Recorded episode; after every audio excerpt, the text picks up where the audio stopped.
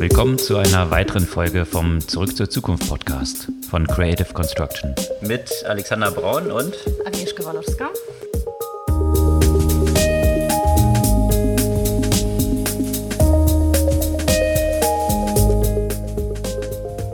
Was gab's Neues letzte Woche? Letzte Woche gab es eine Menge Themen, die rund um die Fallouts, die sich langsam so an den Finanzmärkten zeigen, ranken. Und zwar zum Beispiel Evergrande, eine der größten Immobilienpleiten oder Immobilienentwicklerpleiten, die sich in China andeuten und was das für Auswirkungen auch auf die Weltwirtschaft und auch den ganzen Kryptobereich haben könnte. Apropos Krypto, bevor wir noch zu den weiteren chinesischen Themen übergehen, von denen es noch ein paar gab. Die USA wollen gegen die Ransomware-Zahlungen in Kryptowährungen angehen und äh, zwar wollen sie diese verbieten bzw. sanktionieren. Außerdem beim China äh, das Thema Zerschlagung der großen Konzerne geht weiter. Hier ist äh, weiterhin Alibaba mit Alipay unter Beschuss. Und noch ein China-Kontext, aber aus einer anderen Perspektive. Amazon macht eine ordentliche Aufräumaktion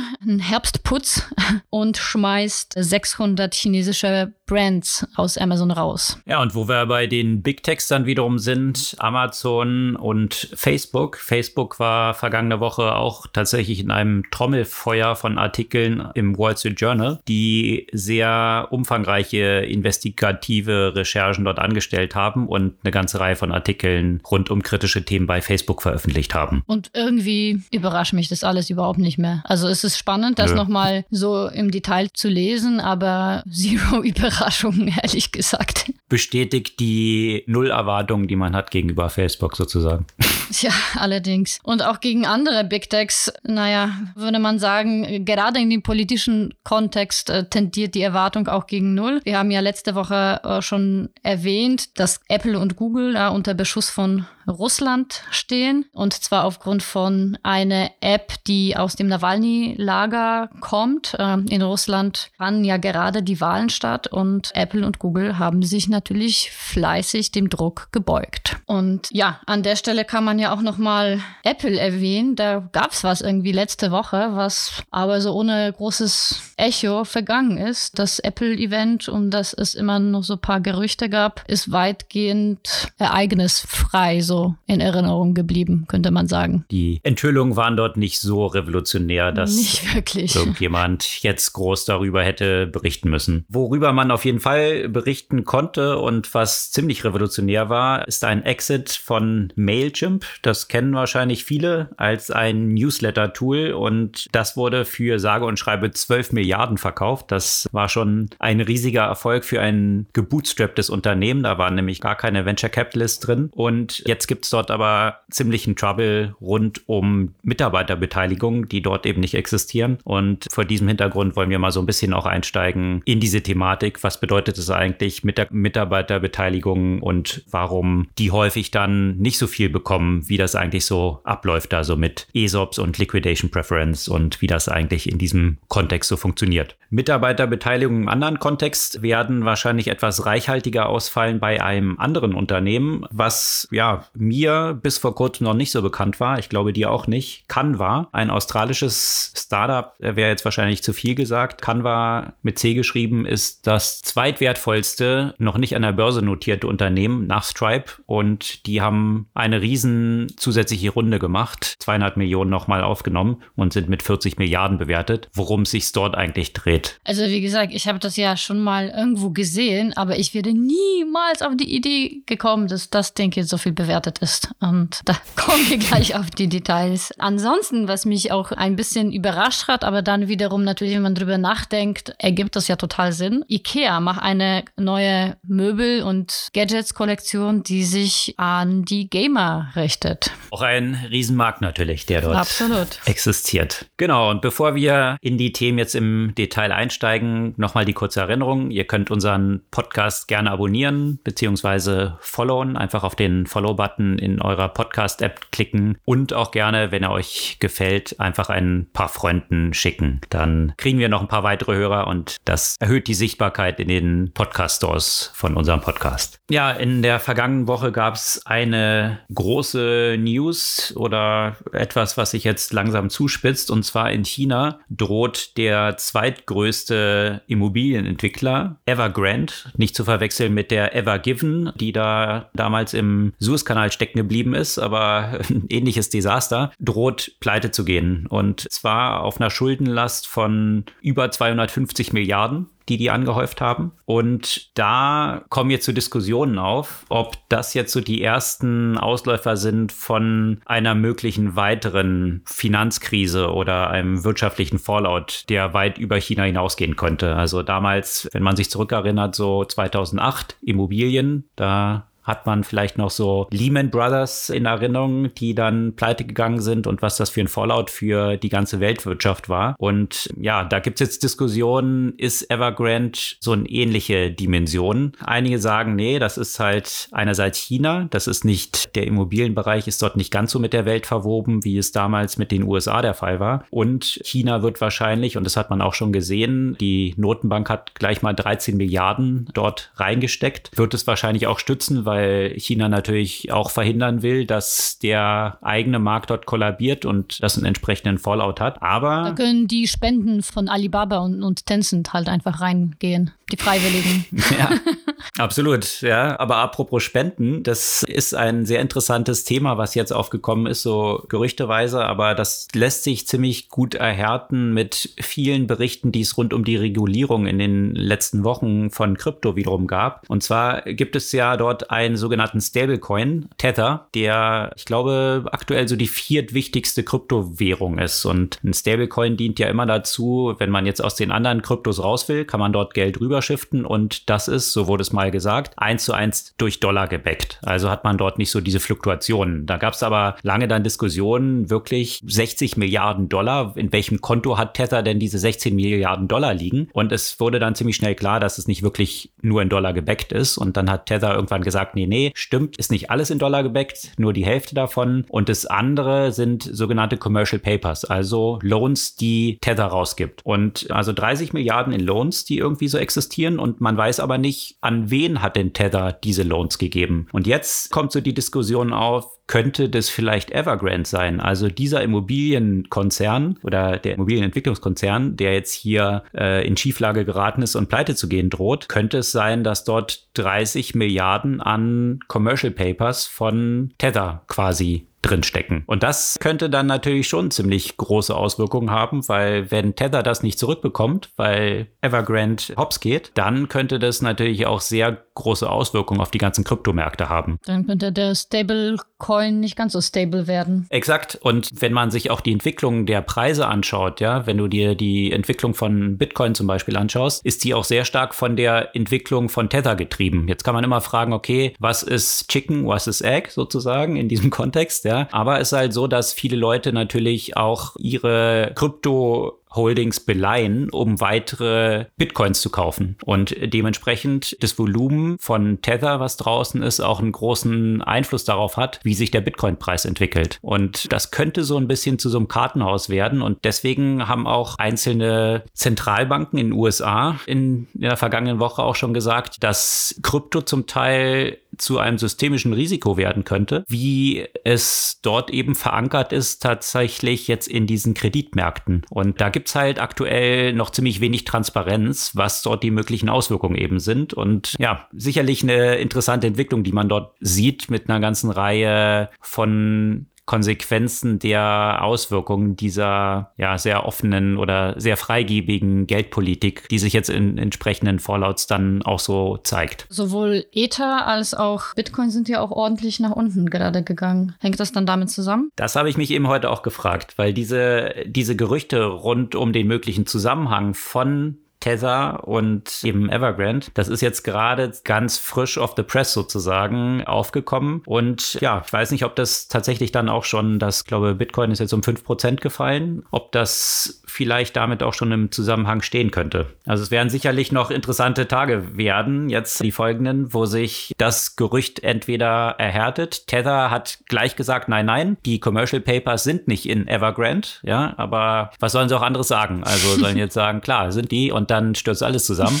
Also von daher, ich bin mal gespannt, ob sich das jetzt ja erhärtet. Und ich fand es auch so lustig, vielleicht noch abschließend zu dem Thema, gab einen längeren Artikel dazu auch auf CNN und dort wurde ein Analyst dann gefragt, der gesagt hat, nein, nein, Evergrande hat gar keine Auswirkungen auf die Welt. Und von daher ist es isoliert. Und dann hat er gesagt, ich würde natürlich aber meine Meinung ändern, wenn ich sehe, dass Contagion existiert und ein Spillover, also wenn das ansteckend ist und doch eine Auswirkung auf die Weltwirtschaft existieren könnte. Das finde ich diesen typischen, typischen Wert von Analysten, den man häufig so sieht. Also wenn ich sehe, dass die Märkte zusammenbrechen, dann nehme ich vielleicht mein Buy-Rating raus sozusagen. Also ich dachte immer, Analysten sind dazu da, eine Prognose zu machen und nicht zu sagen, naja, aber wenn es dann anders läuft, dann würde ich meine Meinung ändern. Also es wird morgen die Sonne scheinen, aber wenn ich sehe, dass das Wasser aus dem Himmel kommt, dann wird es doch regnen. Genau. So wertvoll sind häufig diese Analystenkommentare eben dort. Aber nochmal zum Thema Krypto, ne? weil das Thema ist im Kontext von auch Regulierung, auch äh, in USA, also natürlich mehrfach auf der Agenda aus unterschiedlichen Perspektiven, aber jetzt gerade im Kontext von Ransomware-Zahlung. Also mittlerweile gibt es Gefühl alle zwei Tage irgendeine Ransomware-Attacke und da gibt es immer die, die schwierige Frage, zahlt man, zahlt man nicht, wie macht man das äh, und so weiter. Und es geht natürlich ja immer über Kryptowährung, ist ja klar, soll ja auch möglichst schwer nachvollziehbar sein, wohin das Geld geht. Und in den USA gibt es ja auch schon viele Diskussionen und, und Regulierungsvorstöße dazu, wie man überhaupt mit dem Thema Ransomware umgeht. Jetzt soll es tatsächlich Sanktionen geben, wenn Ransomware-Zahlungen in Krypto an die Angreifer erfolgen. Also das heißt, das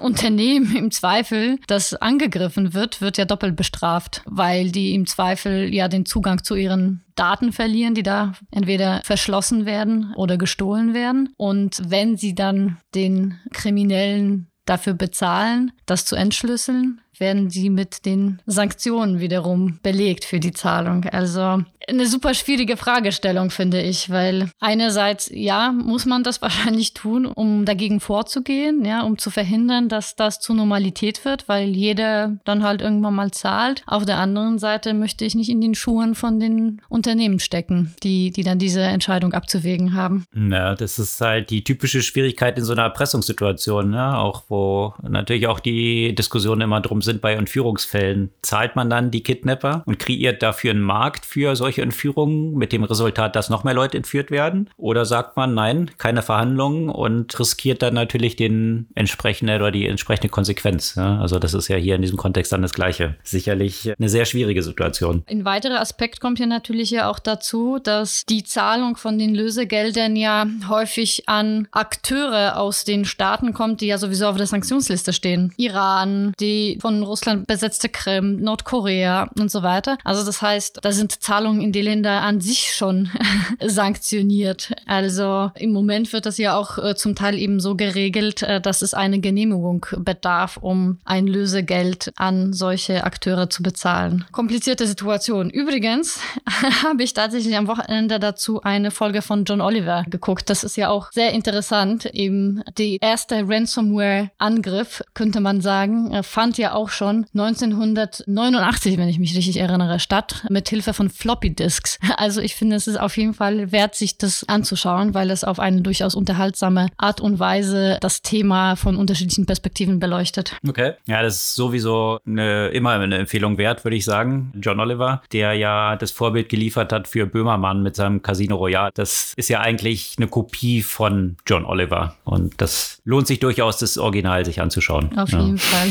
Zu vielen Themen. Ja. Aber diese ganzen Verwerfungen vielleicht noch zum Schluss, die, die man jetzt hier halt halt sieht mit Krypto, aber überhaupt auch die wirtschaftlichen Konsequenzen, die man jetzt so als erste Vorlaut sieht, wo man sich fragt, hm, welche Auswirkungen könnte das so haben? Nullzinspolitik, Inflation, die nach oben geht und so weiter. Vielleicht ganz interessant noch zwei Punkte dazu. Einerseits der Bund, also hier Deutschland, verdient aktuell Milliarden damit, indem er sich Geld borgt. Ja, wohlgemerkt, fürs Geldborgen wurden vier Milliarden jetzt verdient, weil die Zinsen negativ sind und von daher kann Scholz jetzt Geld verdienen damit, indem er Schulden aufnimmt. Das ist so ein bisschen verkehrte Welt, die hier gerade existiert. Ja? Und wohlgemerkt, diese im Schnitt mit minus einem halben Prozent bewerteten Schulden, die aufgenommen werden, sind jeweils 1,7-fach überzeichnet. Das heißt, die Leute können gar nicht so viel Geld, also die, die, die sind so heiß darauf, für Negativzinsen Geld an den Bund zu geben, dass ja der Bund gar nicht alle befriedigen kann. Ja, das ist, das ist schon eine verkehrte Welt, die man dort gerade so ein bisschen sieht. Und wenn man dann wiederum,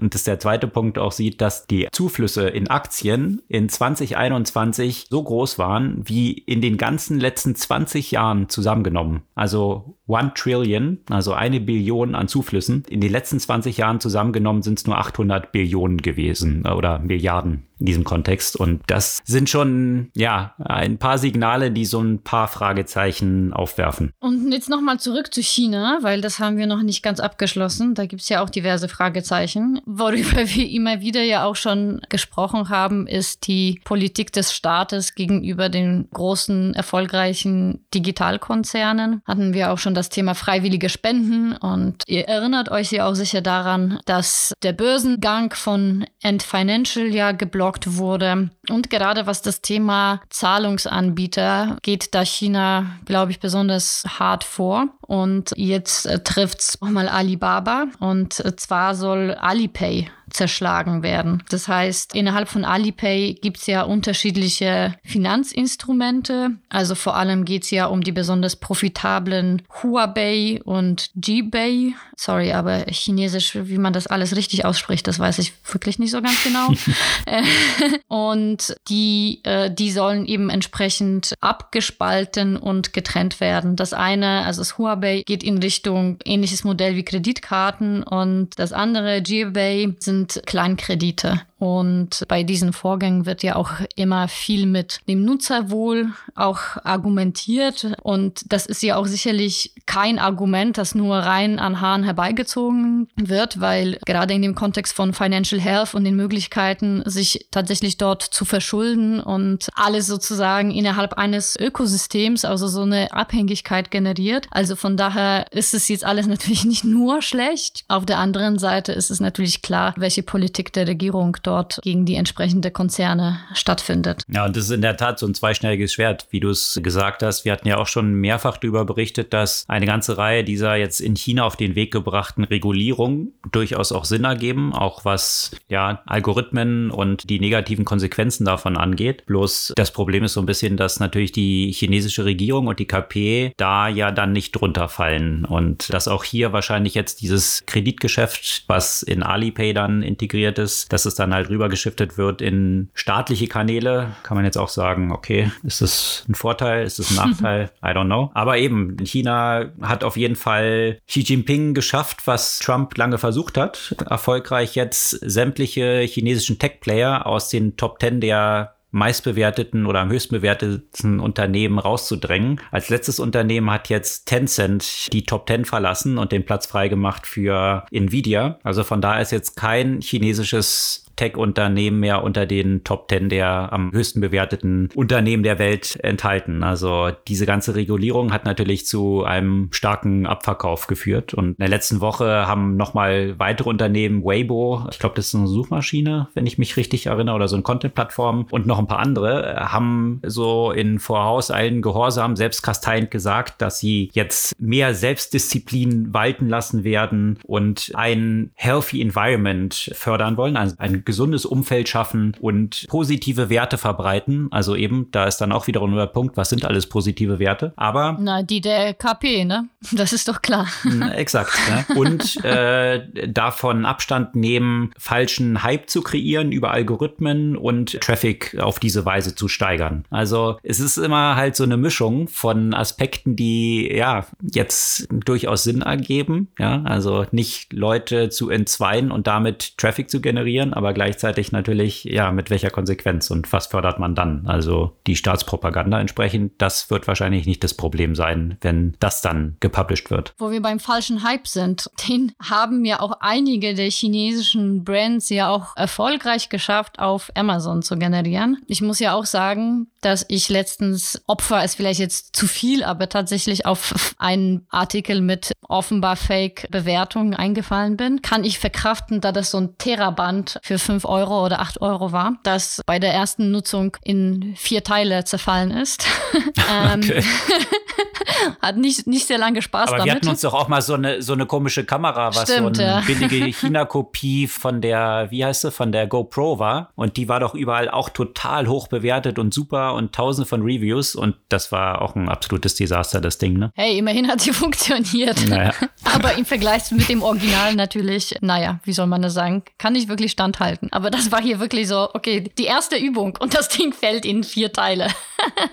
Auf jeden Fall haben ja auch viele der Brands gutes Business gemacht mit den falschen Bewertungen. Und äh, da gab es diese Diskussion im Kontext von Amazon natürlich schon eine Zeit lang. Und jetzt haben sie tatsächlich eine ordentliche Aufräumaktion gemacht und haben mehr als 600 chinesische Brands, die über 3000 unterschiedliche Verkäufer-Accounts aufgeteilt waren, geblockt. Und für mich ist es halt nur die Frage, wie nachhaltig ist das und wie schnell ist so ein Business mit den falschen Kommentaren eigentlich auch wieder da. Bin auf jeden Fall äh, gespannt. Ja, auf jeden Fall gibt es dort ja in China eine Riesenindustrie, die sich darum entwickelt hat. Also kann ich mir auch schon vorstellen, dass es so ein bisschen so ein Whack-a-Mole-Spiel ist. Ja, irgendwie einen runterdrücken und zehn andere poppen auf. Also das ist aber natürlich ein echtes Problem für Amazon, weil wenn man natürlich den Bewertungen nicht mehr trauen kann, dann sinkt natürlich auch der Wert, den diese Plattform für einen hat. Absolut. Und, aber das, deswegen finde ich es gut, dass Amazon, ich hatte das Gefühl, dass lange eigentlich gar nichts dort gemacht wurde und das ja auch oft offensichtlich war. Gab es ja auch schon über Jahre Artikel dazu und man hat das Gefühl, es passiert aber nicht so richtig viel, dass jetzt Amazon hier ein bisschen aggressiver vorgeht und dann auch mit der entsprechenden Konsequenz, dass auch riesige Brands, die für Amazon ja auch wichtige Umsätze als Merchants machen, dass die komplett rausfliegen. Und vielleicht hilft das dann zumindest, ja. Also wenn du als Merchant dann ausgelistet wirst, dann hat es natürlich ja potenziell diese Follow-on-Effekte, dass dann viele andere Merchants sich dann überlegen, ob sie solche Fake-Reviews dann noch bestellen. Mhm, absolut. Also bei mir hat das jetzt schon tatsächlich dazu geführt, dass ich, weil, weil ich gerade so bei so Sportartikeln, die jetzt eher vielleicht in diesem niedrigeren Preissegment sind, da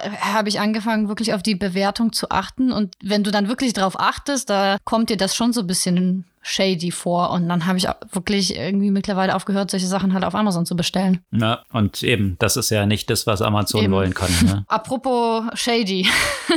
shady und Algorithmen und, und Algorithmen äh, Betrug, äh. und Betrug und, und, und, und, und. Das große Thema diese Woche rund um Facebook. Also, da kann man eigentlich nur bitter lachen, weil Glaubt wirklich noch jemand, dass sich da irgendwas ändern kann? Also die Erkenntnisse, die jetzt wieder hochgekommen sind, eine ganze Reihe von Erkenntnissen, die aus den Wall Street Journal Enthüllungen gekommen sind, die überraschen einfach keinen mehr, ja? Also das ist einfach eher nur so eine Bestätigung davon, was, was man irgendwie die ganze Zeit sowieso schon, schon wusste und es zeigt einfach nur immer wieder deutlicher, dass die Facebook-Führung das durchaus im vollen Wissen und mit voller Absicht trotzdem einfach äh, hat weiterlaufen lassen, dass man da jetzt nicht von irgendwie Verfehlung und ich glaube, die Unschuldsvermutung gilt für die schon lange nicht. Ja, Vielleicht nochmal ganz kurz zusammengefasst, was, was dort passiert ist. Ne? Das Wall Street Journal, ich meine, man hat ja über die letzten Jahre, wenn man nicht unter irgendeinem Fels verbracht hat, ja viele hochproblematisch, und das ist noch vorsichtig formuliert, Verfehlungen bei Facebook so festgestellt. Und das Wall Street Journal hat jetzt unter dem Titel Facebook Files eine ganze Serie von Artikeln, die so, ich glaube, alle zwei Tage kamen neuer. Insgesamt, glaube ich, fünf mit unterschiedlichen Themen, die adressiert werden. Jeder von denen ein wirklich investigatives informativer, langer Artikel veröffentlicht, wo ich auch so dachte, wow, das ist wirklich auf dem Renommee vom Wall Street Journal eine solche Serie. Vielleicht haben die auch festgestellt, wenn man da nur einen Artikel hat, dann wird es immer so abgeschrieben und denkt, naja, okay, nichts Neues bei Facebook. Wenn es in so einem Trommelfeuer kommt, alle zwei Tage die nächsten haarsträubenden Enthüllungen, dann könnte das vielleicht mal ein bisschen Auswirkungen haben, dass auch ja sich die Politik Facebook mal genauer anschaut und das scheint tatsächlich jetzt auch so ein bisschen der Fall zu sein. Also vielleicht können wir ja noch mal die, ich glaube, vier Hauptthemen, die dort waren. Das eine war Instagram und dass es dort umfangreiche Analysen von Facebook auch intern gibt, dass Instagram sehr negative Auswirkungen auf die geistige Gesundheit, Mental Health, Body Image von Teenagern hat. Vor allem von jungen Mädchen, ja. Absolut. Und äh, Facebook dort auch jetzt nicht überrascht wurde, sondern ja umfangreiche eigene Ermittlungen dort angestellt hat und das rausgefunden hat. Aber dann gab es eine ganze Reihe von Vorschlägen,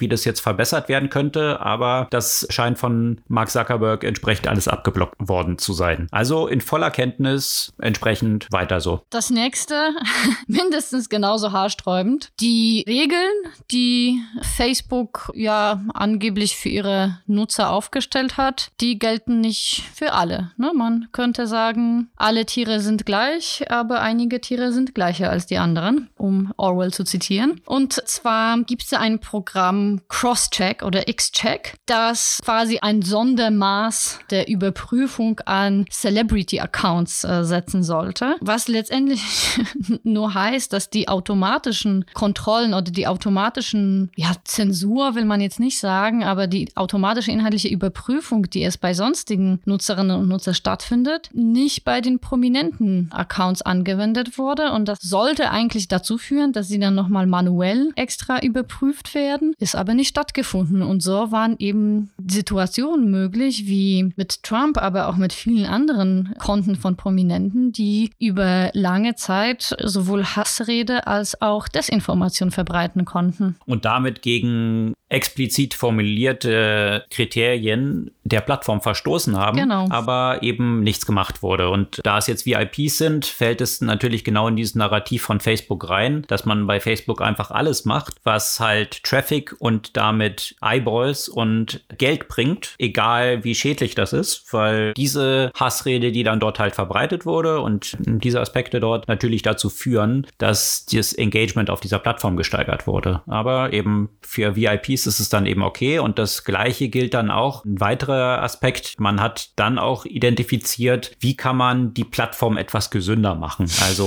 weniger Anger, weniger Fallouts und hat dort analysiert und eine ganze Reihe von Punkten gefunden, was mögliche Fixes wären, wie die Plattform eben besser werden könnte. Das Problem ist halt, aber eben wie gerade geschrieben, gerade Content, der eben Leute entzweit, der entsprechend polarisierend ist, ist der Content, der besonders das ja viel Engagement fördert. Und da hat Mark Zuckerberg, obwohl es dann auch wiederum auf Basis von eigenen Research klar war, wie man hier verbessernd hätte eingreifen können, hat diese Verbesserung abgelehnt. Auch wiederum vollkommen transparent. Und der weitere Punkt, der, ja, ich weiß nicht, ob der in die gleiche Richtung fällt, aber wahrscheinlich schon in Bezug auf Expansion in andere Länder. Hier hat man festgestellt, dass zum Beispiel in Mexiko Drogenkartelle Plattformen wie Facebook und Instagram fürs Recruiting genutzt haben. Also dort wurden extrem gewalttätige Videos von Hinrichtungen, Folter und so weiter veröffentlicht, um ja gegnerische Kartelle einzuschüchtern und ja, weitere Mitglieder zu gewinnen. Und die wurden über Monate auf dieser Plattform gelassen. Also obwohl diese Sachen bekannt waren, ist hier nicht durchgegriffen worden. Und das, ja, auch dieser erste Punkt rund um Instagram, da gab es jetzt dann, nachdem diese Enthüllungen jetzt durchs Wall Street Journal rausgekommen sind, hat sich dann der CEO von Instagram auch noch mit einem weiteren Fallout so gerechtfertigt, dass er es mit Autos verglichen hat. Hat halt gesagt, naja, grundsätzlich sind Autos ja sehr nützlich. Aber ab und zu kommen halt auch Menschen ums Leben bei Autounfällen und so ähnlich ist es halt irgendwie mit Instagram.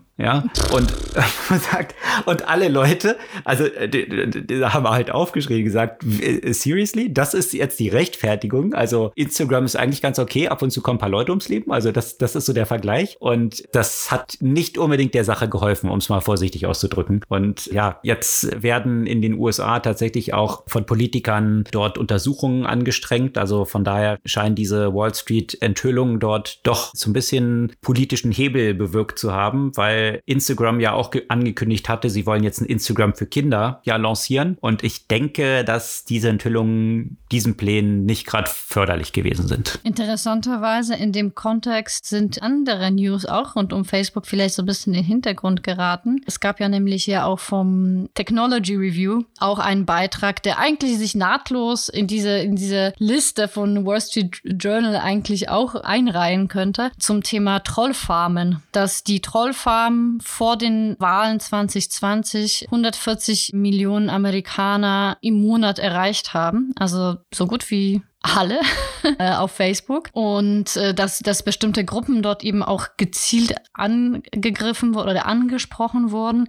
Und der Content war ja eben aufgrund der Content-Empfehlungen, die ja über Facebook stattfinden, an ganz viele eben ausgestrahlt, die keine von den Seiten gefolgt sind mit den entsprechenden Nachrichten, aber eben über Empfehlungen, denen immer wieder solche Nachrichten vorgeschlagen wurden. Und man hat festgestellt, dass einige von solchen Trollseiten, obwohl sie auch gemeldet waren, also viele, die zum Beispiel aus Kosovo oder Mazedonien geführt werden, immer noch existieren. Also auch das ein weiteres Thema, das einfach mal auch das Verhaltensmuster ganz, ganz gut darstellt. Wir wissen von dem Problem, aber wir tun einfach so, als würde der nicht existieren, weil naja. Ja, das Faszinierende ist halt tatsächlich so dieses Verhaltensmuster von Facebook von first deny, dann deflect und dann irgendwie, ja, Schwanz eingezogen, Verbesserungen bekannt geben, die dann doch aber nicht wirklich kommen. Also das, ja, über die letzten fünf Jahre ist das eigentlich vollkommen klar. Ich habe 2018 auch dazu mal einen längeren Artikel geschrieben. Wir verlinken all diese Sachen, auch diese Wall Street Journal Enthüllung und auch hier den MIT-Artikel dazu. Also ja, Facebook. Ein schwieriges Thema, um es mal vorsichtig auszudrücken. Ja, aber was kann man jetzt machen? Ja, weil das Problem ist irgendwie, es, es passiert ja auch irgendwie nichts, ja. Also es wird ja immer so ein bisschen mit dem Finger gezeigt, böses Facebook und dann gibt es immer ein paar Anhörungen und am Ende ist einfach noch relativ wenig passiert, um, um die Situation zu ändern. Es ist, wahrscheinlich ist es halt schwierig, weil das alles äh, nicht ausreichend reguliert ist und somit auch schwierig ist, das Facebook ja auch zu Konsequenzen zu ziehen. Aber irgendwann mal, irgendwann mal reicht's. Was kann man machen? Brian Acton, der Gründer von WhatsApp, ja vor ein paar Jahren Facebook dann, nachdem WhatsApp für 20 Milliarden gekauft wurde, im Streit verlassen hat und dort 850 Millionen hat liegen lassen, die er noch als Earnout bekommen hätte, wenn er noch ein paar Monate länger geblieben wäre, hat dann ja damals getweetet, delete Facebook. Also von daher, die Insider wissen ziemlich klar, was dort läuft. Und das Problem ist aber natürlich so ein bisschen, dass Facebook für viele wie zu so einer kritischen Infrastruktur geworden ist. Also wenn du dein ganzes Freundesnetzwerk dort drauf hast, deine Kommunikation, also ziehen wir die anderen Properties hinzu, WhatsApp, Instagram, was dort drüber läuft, selbst wenn du Facebook den Rücken kehrst, bist du halt in einer anderen App von Facebook dann irgendwie noch gefangen in diesem Ökosystem. Und das macht es halt auch so schwierig, tatsächlich aus diesen Fängen rauszukommen. Und das ist aber auch gerade der Grund, weil Facebook jetzt, wenn man sich die Zahlen anschaut, jedes Quartal nochmal tolle Werbeeinnahmen, Vorjahresquartal wieder geschlagen. Also ökonomisch sind die sehr erfolgreich und das ist genau das, was dort halt auch die Konsequenz ist, weswegen sie es so weitermachen, weil letztendlich zählt nur das, was hinten rauskommt. Hm. Ethische Fragestellungen, die äh, höchstens da sich auswirken könnten, weil sich natürlich die Frage stellt, wer von den High Potentials will künftig noch Facebook als Arbeitgeber auf seinem CV stehen haben. Das war über lange Zeit natürlich so eine Auszeichnung. Ich glaube, das ist es für viele in diesem Umfeld schon lange nicht mehr. Und das gerade so im Kontext von Great Resignation und Repriorization. Das wäre wahrscheinlich so das, was Facebook in einem Zweifel am meisten treffen würde, wenn sie eben entsprechend die Mitarbeiter nicht mehr halten könnten. Aber auf der Absolut. anderen Seite, sie können ja auch im Zweifel so gut zahlen, dass, dass sich immer noch genug Leute finden, die dort arbeiten wollen. Mit ethischen Fragestellungen geht es weiter nach Russland. Sehr überraschend hat die Putin-Partei geeintes Russland die Wahl gestern gewonnen. Wer hätte das gedacht? Niemand, Niemand ne?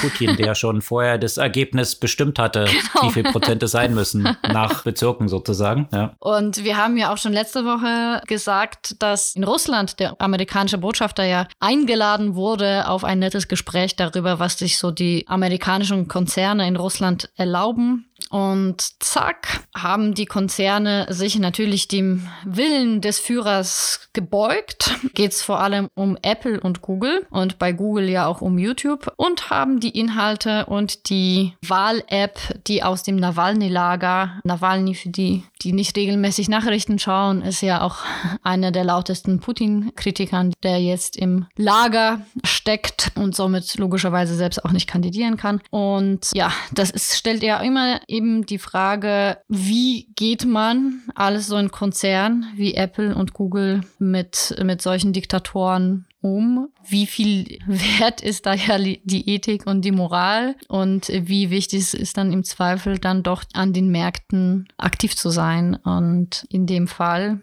ja, sind die der, der Bitte von Putins Umfeld eben entsprechend nachgegangen und haben die Apps gelöscht. Ja, das ist halt tatsächlich ein schwieriges Thema für solche Unternehmen. Die haben als Begründung natürlich jetzt auch gesagt, Apple und Google, dass sie natürlich mit allen lokalen Laws, also mit den regionalen Gesetzen in Übereinstimmung sein müssen. Und das ist der Grund dafür. Jetzt nach den Gesetzen ist aber tatsächlich die Organisation von Nawalny als eine extremistische Organisation Organisation in Russland gekennzeichnet. Deswegen muss das entfernt werden. Das kann man jetzt natürlich, ich glaube, diese Interpretation liegt nicht zu fern, sagen, das ist halt Zensur, die dort stattfindet, weil ja, wenn die Organisation von Nawalny extremistisch ist, dann weiß ich nicht genau, was die russische Regierung ist. Aber das ist natürlich genau diese Schwierigkeit, in der solche Unternehmen dann stecken. Ja? Also welche, welche Gesetze, wenn sie jetzt lokal vor Ort sind, wie sieht es dann aus in Myanmar? Ja? Ähm, was ist jetzt dort dann die offizielle Regierung, diese Militärdiktatur? Und dann muss man sich an die Vorgaben dieser äh, Diktatur halten. Also das sind, das sind halt alles Entscheide, die ja ethisch höchst fragwürdig sind, aber gleichzeitig muss ich auch sagen, ich möchte auch nicht unbedingt in den Schuhen dieser Konzerne stecken, diese Entscheidung dann nachher treffen zu müssen. Man könnte natürlich jetzt sagen, okay, dann ziehen sie sich komplett zurück aus den Ländern. Das hatte Google ja zum Beispiel mal getan aus China vor vielen Jahren, als dann die Gmail-Accounts von Dissidenten äh, gehackt wurden, von Regierungshackern. Und dann hatte China gesagt, okay, das reicht, jetzt ziehen wir uns aus China zurück. Mittlerweile sind sie dort auch wieder mit eingezogenen Schwanz zurückgekommen, weil China doch ein wichtiger Wachstumsmarkt ist. Ja? Also wie viel ist Ethik dann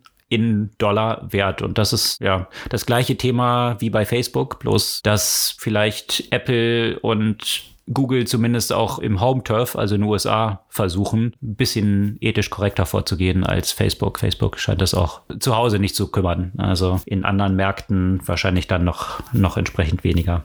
Apropos Apple. Dann gab es ein ziemliches Non-Event ja. von Apple. Wir hatten das ja letzte genau. Woche dann schon angekündigt, dass äh, mal wieder diese großen Ankündigungen Apple neue Entwicklungen vorstellen wird. Und ja, das war dann so, der Löwe brüllt und gebar ein heißes Lüftchen irgendwie so. Und äh, was gab's da? Legendäre News, ein neues iPhone mit ein bisschen besserer Kamera. Ja, ich habe tatsächlich so am, am, am nächsten Tag habe ich mit dem Kollegen gesprochen und so, hä, sollte nicht irgendwann mal der Apple-Event stattfinden? Und jetzt, das war doch schon. Und so, ah, okay. Kann ja nicht so signifikant sein, wenn das äh, nirgendwo in meinen Nachrichten so wirklich aufgepoppt ist, dass da was Revolutionäres stattgefunden hat. Und naja, man hat ja einfach alles, was man hat, halt ein bisschen besser gemacht. So kann man das vielleicht zusammenfassen. Bisschen optimiert, alles bisschen optimiert. Genau.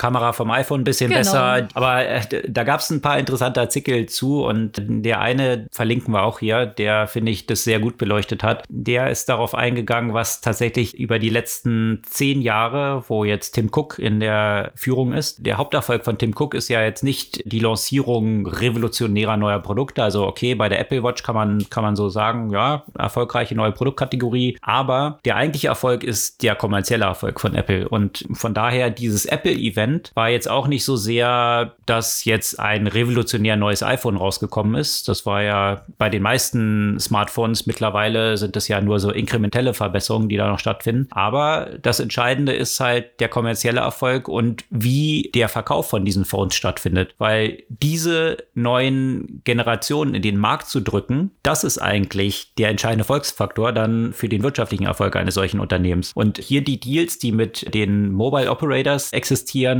um die sehr stark bezuschusst dann in die Märkte zu drücken und auch diese Rücknahmeprogramme von Apple, wo sie eben für die vorigen Generationen dann zahlen und das Ganze in so ein Service Model umwandeln, wo du automatisches Neu-iPhone bekommst. Also dass mittlerweile die Innovationen stärker auf dieser kommerziellen Seite stattfinden. Wie kriegt man die Dinger in die Märkte als auf der ja, Produkt-Hardware-Seite? Und das ist eigentlich so der zentrale Erfolgsfaktor. Aber mal schauen, da warten ja auch alle jetzt noch auf die Augmented Reality-Lösung von Apple, die vielleicht dann mal auch eher einen Massenmarkt erreicht, als es jetzt zum Beispiel mit Facebook und, und seiner Ray-Ban Brille, die jetzt wahrscheinlich noch weniger Leute aufsetzen wollen, äh, nach den Enthüllungen, als das so ein Unternehmen vermarkt. Zumindest so ein Unternehmen wie Apple, die so Privacy groß schreiben, dann schon eher. Ja, und das Auto, ne? Darauf warten doch auch schon alle seit Jahren gefühlt. Absolut. Ja, seit Jahren hat man auch darauf gewartet, was so bei einem Unternehmen passiert, was jetzt auch schon, ich glaube, über 20 Jahre auf dem Markt ist, und zwar Mailchimp. Also das kennen wahrscheinlich die meisten. Sicherlich der für Newsletter am weitesten verbreitetste Player in diesem Umfeld. Und ja, wir nutzten es auch selber, äh, um ja. Newsletter zu versenden. Und natürlich, was ich immer geil an dem Unternehmen fand, ist halt, dass es gebootstrapped war. Ne? Das war ja immer so das Beispiel für Bootstrapping, keine VCs und so weiter, was natürlich durchaus Respekt einflößt.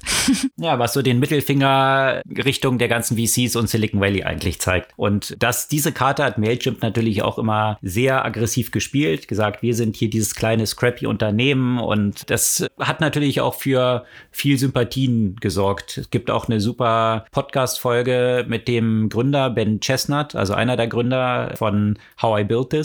Definitiv anhören, lohnt sich wirklich, wie die dieses Unternehmen aufgebaut haben. Ja, und Mailchimp ist jetzt aber sage und schreibe für 12 Milliarden verkauft worden an Intuit. Intuit, die machen so, ja, Steuer Buchhaltungssoftware, um die Steuererklärung abgeben zu können. Auch ein recht umstrittenes Unternehmen, muss man mal dazu sagen, weil die mit recht deceptive, also mit, mit sehr vielen Tricks arbeiten, um Leute in eigentlich kostenlos mögliche Erklärungen bezahlt reinzuleiten. Ja, die haben jetzt 12 Milliarden für Mailchimp gezahlt und im Nachgang, also erst wurde es natürlich gefeiert, die Gründer haben das gebootstrapped, also jeder kriegt von den 12 Milliarden fast die Hälfte, aber das hat jetzt für ziemliche Verstimmung bei den Mitarbeitern von Mailchimp gesorgt, weil die auch in in den Bewerbungsgesprächen immer verkauft bekommen haben, wir sind eben so ein kleines scrappy Startup. Wir werden ja nie an die Börse gehen, wir werden nie verkaufen, deswegen können wir auch nicht so viel Geld zahlen, was die Gehälter angeht. Und wir können natürlich jetzt auch nicht so Aktien- und Mitarbeiterbeteiligungssachen machen. Also von daher haben die ganzen Mitarbeiter eben gar keinen Anteil an diesem Erfolg, obwohl sie, oder zumindest an der Kompensation dieses Erfolgs, obwohl sie natürlich maßgeblich dieses Unternehmen mit aufgebaut haben. Und das sorgt jetzt für ziemlich große Verstimmung bei der Belegschaft. Kann ich mir vorstellen. Vor allem jetzt ist es ja auch wirklich gang und gäbe. Ne? Also ich muss sagen, ich hatte ja auch keine Beteiligung bei StudiVZ, wo ich jetzt perspektivisch ein bisschen doof finde. Ich war damals einfach zu jung und zu blöd, um an sowas zu denken. Und damals 2006, 2007 wusste man ja noch nicht, wie man das macht und dass es eigentlich normal ist. Ne? Aber jetzt mittlerweile gibt es eigentlich in den meisten Startups, vor allem natürlich in Silicon Valley. Das ist ja auch so das große Argument, auch überhaupt früh Mitarbeiter, gute Mitarbeiter halt reinzuziehen in den ganzen War for Talent, den es ja natürlich gibt. Genau, weil man als früher Mitarbeiter oder Mitarbeiterin sogenannte ESOPs bekommt. Also ist die Abkürzung für Employee Stock Ownership Plans. Also man kriegt quasi solche Optionen, die man zu einem bestimmten Preis dann umwandeln kann in tatsächliche Anteile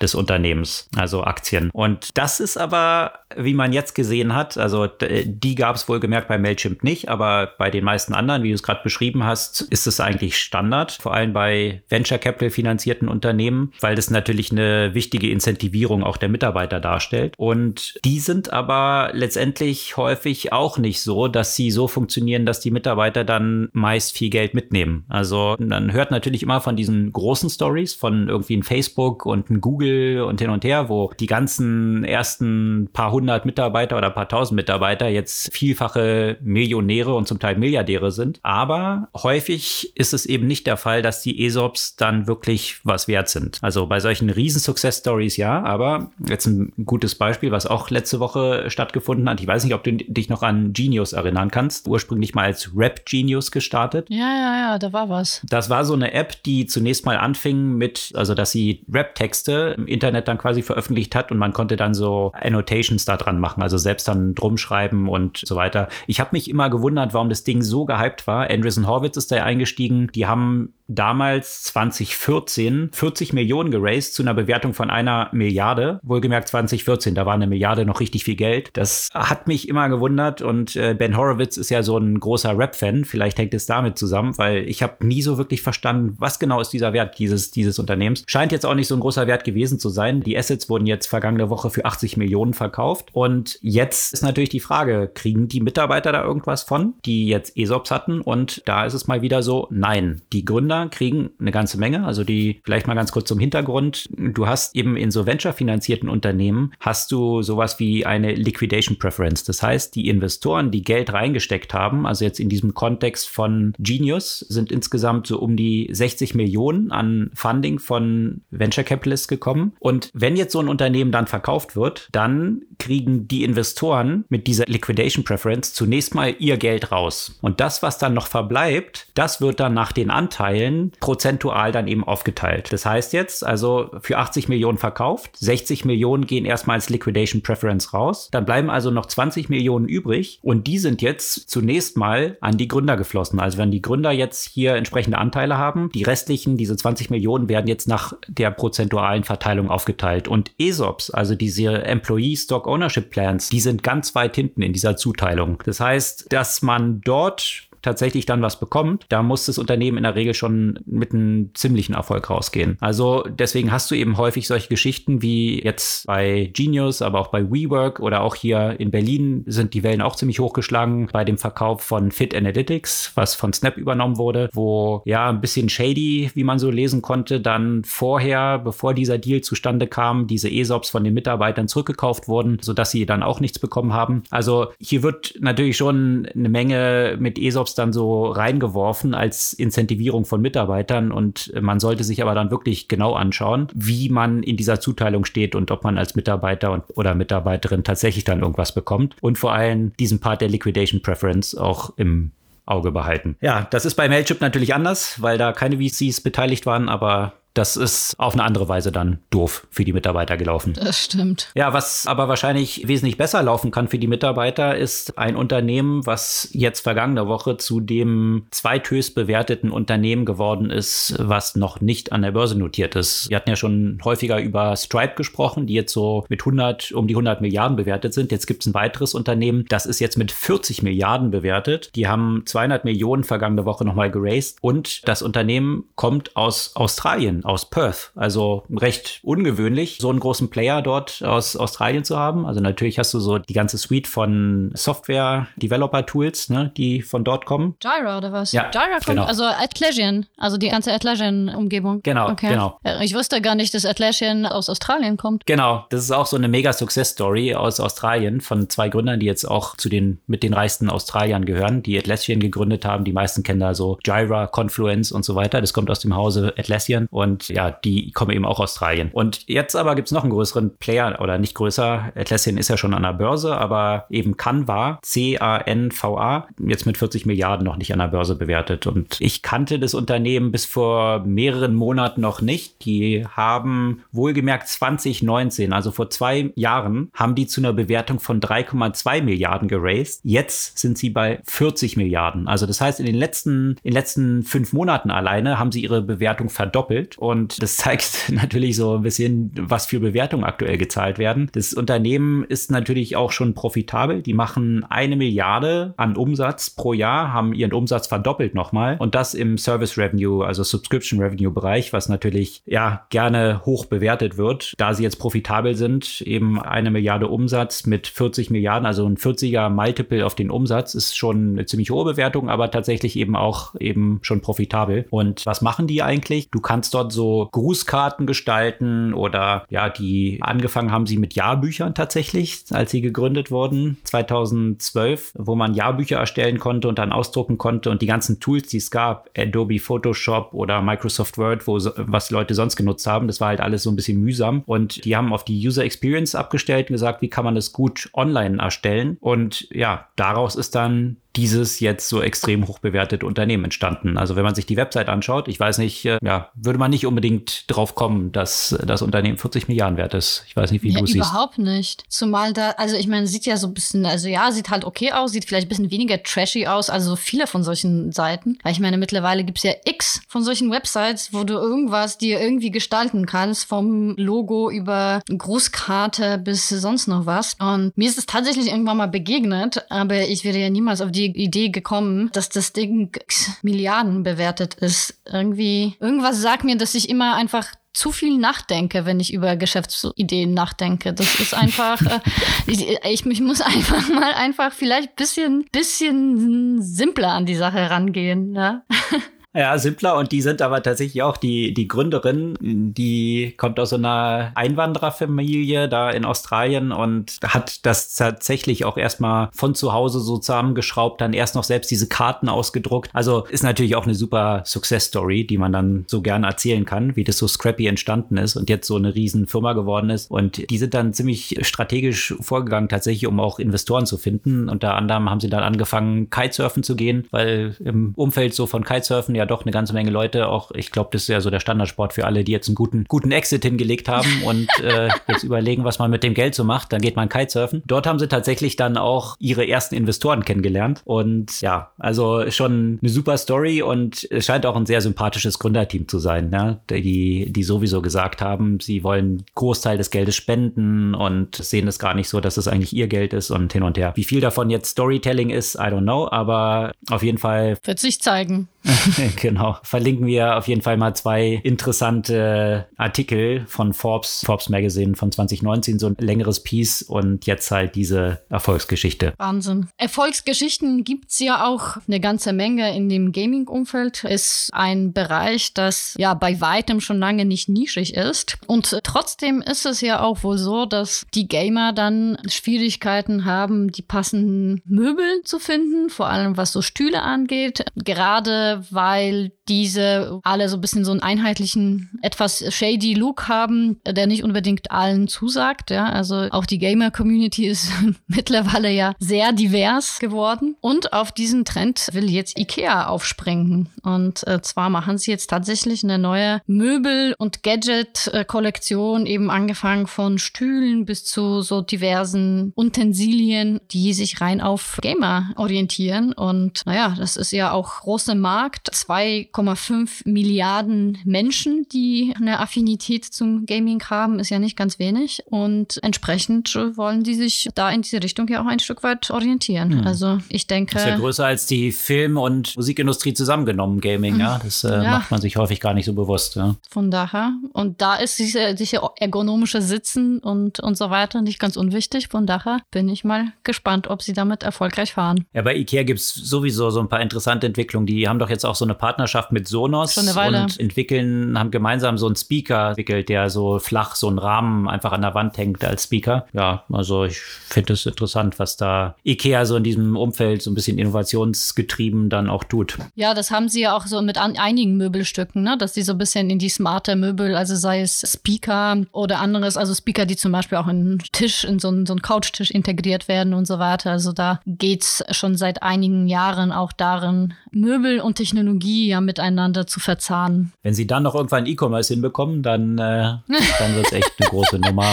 Na, versuchen sie ja auch mit das, ihrem äh, Augmented genau. Reality genau. und so weiter. Also eigentlich sind das gute Ansätze, aber dann irgendwie die, die ganze Ausführung am Ende funktioniert immer noch nicht so richtig. Naja, das ist halt immer noch so diese Hürde mit, du musst dann irgendwie Geld zahlen für den Versand und so. Also sie sind noch nicht dort in dem Bereich, den man jetzt als E-Commerce-Shopper und Shopperin eigentlich so als Standard annimmt von Amazon und allen anderen, dass Versand gratis ist und Next Day und so weiter. Das ist alles dort eben noch so ein bisschen mühsamer. Aber da Ikea ja auch hauptsächlich die Hauptmargen an den Produkten hat, die man so mitnimmt noch falls man, wenn man mal durch Ikea durchläuft. Also nicht irgendwelche Flatbed-Möbel, da machen sie gar nicht so, so eine große Marge drauf, aber halt die Kerzen noch und dann links und rechts dann vielleicht noch irgendwie Duftstäbchen hin und her. Also den ganzen Kram, den man halt in den Wagen schmeißt, während man bei Ikea durchläuft, da sind halt die eigentlichen Margen drauf. Und das fällt natürlich in so einem Online-Experience weg, was dann schwierig ist für die Marge von Ikea. Und das ist so ein bisschen die Schwierigkeit, in der die stecken, das als so ein E-Commerce-Geschäft dann aufzubauen. Aber sie bauen ja lauter solche que solche kleinen Stores jetzt in äh, City-Lage auf, ne? wo man dann nicht mehr die ganzen Lager dahinter hat, sondern so in City-Lage, attraktiver Lage, nicht irgendwo JWD ganz weit irgendwo rausfahren muss, sondern so Window-Shopping quasi machen kann und die Sachen dann geliefert bekommt. Also interessant, wie sich so ein Unternehmen dann auch digital dort umgestaltet und weiterentwickelt. Gibt es eine Buchempfehlung diese Woche? Ähm, keine konkrete Buchempfehlung, mehr eine aus gegebenen Anlass eine Autorenempfehlung. Und zwar in der vergangenen Woche wäre ein großer Science-Fiction-Autor 100 geworden, wenn er denn noch leben würde. Eine meines Erachtens der größten Schriftsteller, die nie einen Literaturnobelpreis bekommen hat. Weißt du, wer das ist? Ich bin in Science Fiction nicht so bewandert tatsächlich, aber. Vielleicht noch als ein weiterer Tipp: der meist übersetzte polnische Gegenwartsautor. Mehrfach verfilmt. Zuletzt, glaube ich, 2001 mit Solaris. Stanisław Lem, den Namen hast du ah, bestimmt okay. schon mal gehört. Doch, den, den habe ich tatsächlich schon gehört, ja. Ach, der ist Pole, okay. Hm. Ja. Wo okay. heißt man denn hm. sonst Stanisław? Ich bitte dich. Hm, keine Ahnung. Hm.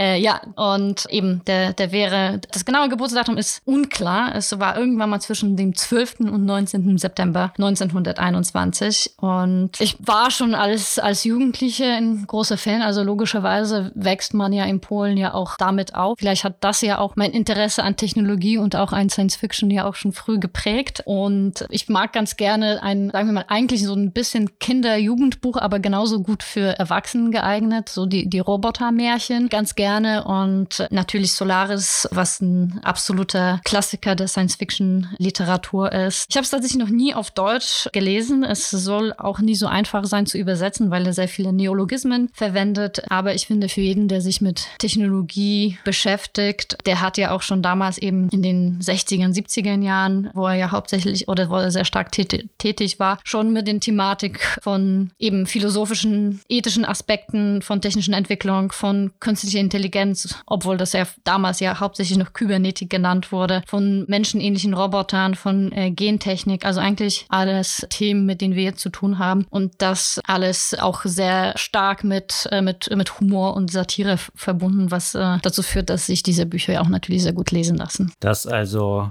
das Aufwachsen in Polen. Siehst du, ich bin hier an der Waldorfschule aufgewachsen, da haben wir Goethe, äh, Goethe, Schiller, Parsival und Atlantis ausgiebig behandelt. Ja, bin aber dann trotzdem noch irgendwie im Tech-Umfeld gelandet. ja. Also den äh, Goethe und Schiller, Schiller, hatte ich in der Schule auch, ja. Also, äh.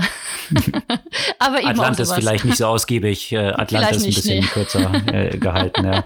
ja, also die Buch- oder Autorenempfehlung diese Woche Stanislav Lem, natürlich Legende im Science-Fiction-Bereich. Das soll es für diese Woche gewesen sein. Sämtliche Artikel, über die wir gesprochen haben, verlinken wir wie gehabt in den Show Notes und auch auf unserer Podcast-Blog-Seite. Wir freuen uns natürlich über euer Feedback, eure Kommentare, gerne auch an podcast.zurückzurzukunft.de oder auch natürlich über Bewertungen im App Store. Dann freuen wir uns, wenn wir uns kommende Woche wiederhören. Bis dann.